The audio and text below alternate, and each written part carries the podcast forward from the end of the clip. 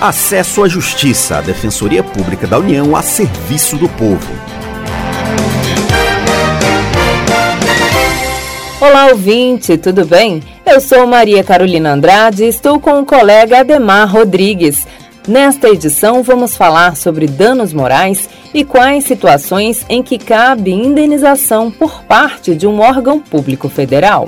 Olá, Carol. Olá, ouvinte. Os danos morais se caracterizam como uma ofensa aos bens de ordem moral de uma pessoa. Pode ser uma ofensa à liberdade, honra, saúde, imagem, personalidade ou intimidade. O dano moral é uma violação de natureza não econômica é diferente do dano material, quando é possível fazer um orçamento e saber exatamente quanto foi o prejuízo. A DPU, Defensoria Pública da União, atua em diversas demandas em que se buscam indenizações por danos morais. Entre os órgãos estão a Caixa Econômica, INSS, agências reguladoras e ministérios. A DPU tem buscado solucionar essas questões pela via administrativa quem conta pra gente é a repórter Carol Araújo, que fala de Recife.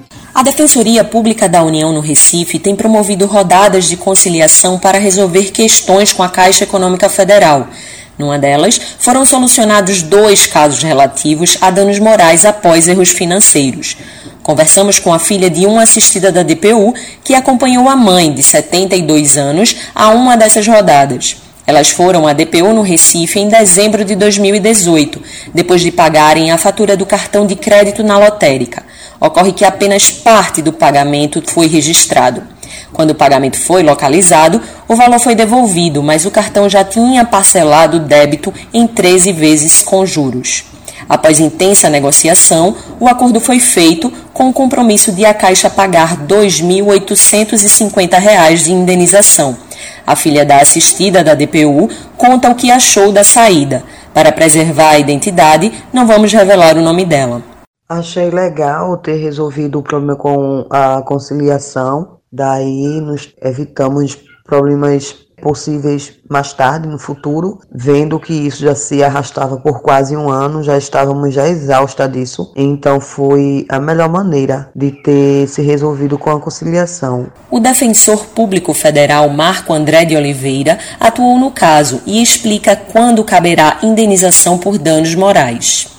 Quando ficar comprovado que houve uma conduta ilícita, neste caso pelo ofensor, houve um dano e este dano é decorrente desta conduta ilícita, isto é, há um nexo de causalidade, que o prejuízo de natureza moral decorreu do fato praticado ou omitido pelo lesionador.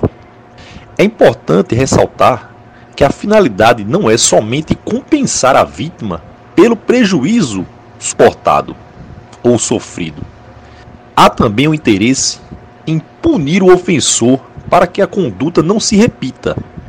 Marco André de Oliveira informa ainda que são comuns problemas com saques indevidos no Fundo de Garantia por Tempo de Serviço e em contas correntes geridas pela Caixa.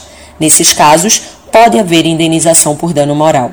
Reportagem Carol Araújo. Carol Araújo, muito obrigado pela participação. O defensor federal Marco André de Oliveira aponta ainda os benefícios de resolver questões que envolvem indenização por danos morais pela via administrativa. Evita-se o ingresso na justiça, ou seja, o ajuizamento da ação, a produção probatória, a espera pela sentença, recursos, o aguardo do trânsito julgado. A principal vantagem é, primeiro, não queimar uma etapa, já que a demanda judicial prevalece sobre a demanda administrativa e há celeridade no reconhecimento dos danos morais, pois, em havendo a composição entre as partes, em até 10 dias, a Caixa deposita na conta corrente do assistido o valor de indenização por danos morais. O programa Acesso à Justiça fica por aqui. Saiba mais sobre o nosso trabalho pelo Facebook em www.facebook.com/dpu nacional. Até a próxima. Até semana que vem com outras informações sobre os seus direitos. Você ouviu Acesso à Justiça, uma produção da Assessoria de Comunicação Social da Defensoria Pública da União.